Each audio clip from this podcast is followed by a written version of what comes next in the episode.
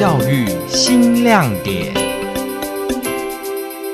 邀请听众朋友来到今天的教育新亮点。国立台东大学在 USR 的部分，他们推出了一个 Y 计划。先考所有听众朋友，台东的地理在台东有纵谷线、南回线跟海岸线，那这三条路线结合起来。看起来是不是就像是一个 Y 呢？因此，国立台东大学就在这三条线上面特别选出一些亮点来进行他们的 USR 计划。在今天带着所有听众朋友一起来看到的是国立台东大学的数媒系，他们究竟怎么样去帮初入国小来设计他们百年校庆的视觉识别系统？一起来听听记者林瑞鹏的采访报道。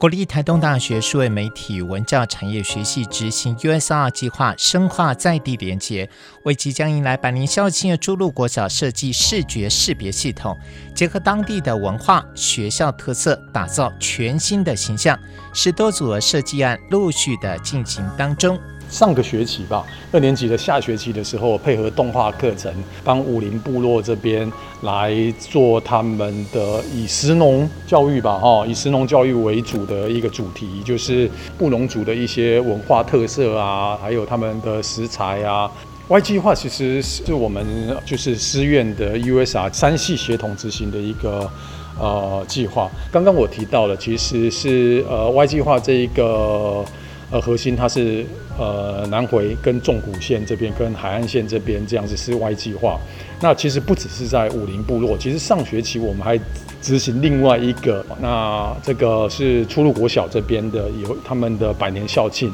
视觉识别的设计。那本来因为他们今年是百年校庆，原原本预定是在十月还十一月吧，因看疫情的关系会不会会不会这个呃如期举行哦？那因为百年校庆的关系，他们的视觉识别，我们系上呢也帮他们重新做了一个设计。系主任贺俊志指出。初鹿国小校方对学生现阶段的设计成果都很满意，届时确评中选的作品将会配合校庆活动，在新的学期发表。那上学期呢，有呃校长，还有啊、呃、学校的呃教务主任吧，他们有来协助这个，还有学校老师来这边评审，那看结果，呃他们也蛮很满意这样子。那我们是预期呢，下学期就是新的学期哦，学期初的时候，看是十月或者是配合他们。的活动，百年校庆活动进行来做这个设计案的结果的一个露出，这样子。东大数媒系结合视觉识别设计课程，跟初鹿国小合作，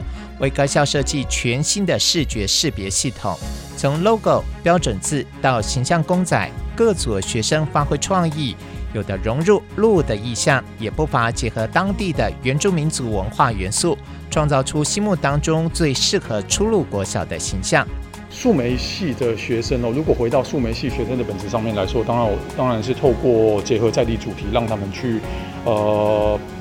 对他们的专业上面有一个方向，有一个目标来做发挥。那除此之外，有一个很重要的事情，就是其实呃学生们他们在这个年纪，你说要他们多定型，我觉得不太不太需要，让他们测测，让他们借由这个 USR 的机会。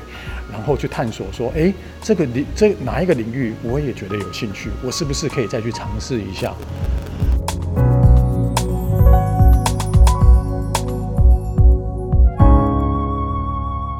大四的叶明柔跟团队的成员是以初鹿部落人面鸟的传说作为设计的主题。他说，在参访初鹿国小之后，发现校园当中有许多人面鸟的雕刻跟艺术创作。决定就以此作为视觉识别设计的元素，或许无法让人直觉地联想到出鹿国小。但是希望从在地的文化出发，让更多人知道人面鸟的传说故事。首先，先到出国小寻找一些素材，然后听他们出鹿国小故事。他们是比较以阿美族跟卑南族为为主要学校。回来之后，我们就会采取原住民的元素去做设计。就他们整个学校里面可以看到很多的人面鸟的元素。然后是因为有一个艺术家，然后他都会到他们学校去当美术老师，然后就教他们做的面鸟的雕科。然后，所以他们学校布满了很多人面鸟，所以他们学校是几乎是很像一个很多艺术创造在他们空间里面的一间学校。然后我们就我们组别是以人面鸟下去做设计，然后做做 logo 的延伸。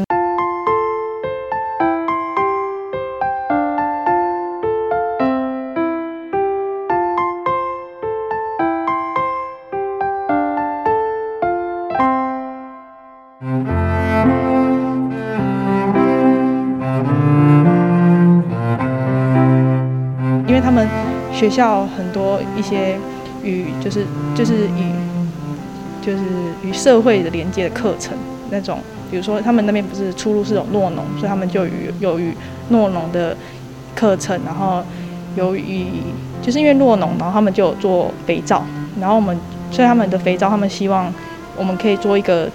纸盒，然后就是就是我们也是做用我们视觉识别指标，然后去做这个纸盒，然后让他们去推广他们的。课程，然后因为是小朋友做的肥皂，然后他们去推广他们学校的，就是有一个特色的文化。然后，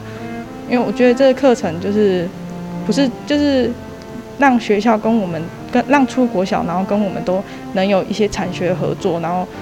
就是看见的不是只就我们不是只有自己想做什么视觉识别，而是考量到他们需要的是什么，然后我们采用他们的元素。我们要考虑的就是不是只有我们喜欢就好，是要业主也有喜欢，然后。学校能够运用这些元素，这样。叶明柔她说，第一次参与视觉识别设计实务，不能够只是自己喜欢就好，还必须要考量到对方的理念跟需求，才有机会被业主所采用。因为我们本来疫情期间，其实是我们是还有拍一部，就是做一个 NG 这样子，然后本来想说那个 NG 动画是可以拍他们学校的校园的景，然后或者是与小朋友就是。一些互动的景，但是因为疫情的关系，所以我们没有办法去他们学校。之后就没有办法再又去那边补一些素材。但是因为我们设计还有设计到他们的国小的衣服，就是他们的校服这样子。系主任贺俊志表示，经由双方合作，增加实物操作的经验，使学习不只是纸上谈兵。学生也在实地了解之后，尝试明确地表达在地元素，期待产出的作品，不论是在地人或是外地人。都能够产生共鸣。刚才强调了，就是让学生在制作创作的时候有一个很明确的主题去发挥，哦，然后透过他们的创作，能把在地的元素很明确的给表现出来，哦，而且能对不管看的人，呃，或者是呃不知道这个地方的人或者在地人都能够产生共鸣。那所以，在从不管在从一年级或二年级就开始累积这种跟地方连接的这一个习惯，因为刚刚我提到的。都是一年级、二年级，那再到三年级的时候，他没有办法将这些学到的技术跟在地的这个素材、文化素材，自己去做一个整合之后，创作一个更完整的作品这样子，然后有可能去做成毕业制作，甚至做一个完整作品去参赛等等。所以说。USR 回到我们自己身上，USR 这个精神，让学生不只是在专业上面能够 focus 之外，哈，也让他们尝试多元的这个呃呃专业的部分。比如多元的专业包含了他去发掘在地的资源，然后或者是他对山大约他对大自然探索，甚至导游或者地方介绍这些东西，他有兴趣的话，其实未来都是可以他们可以去发展的面向。我觉得，呃。对学生来说是多元的注意啊，哎呀。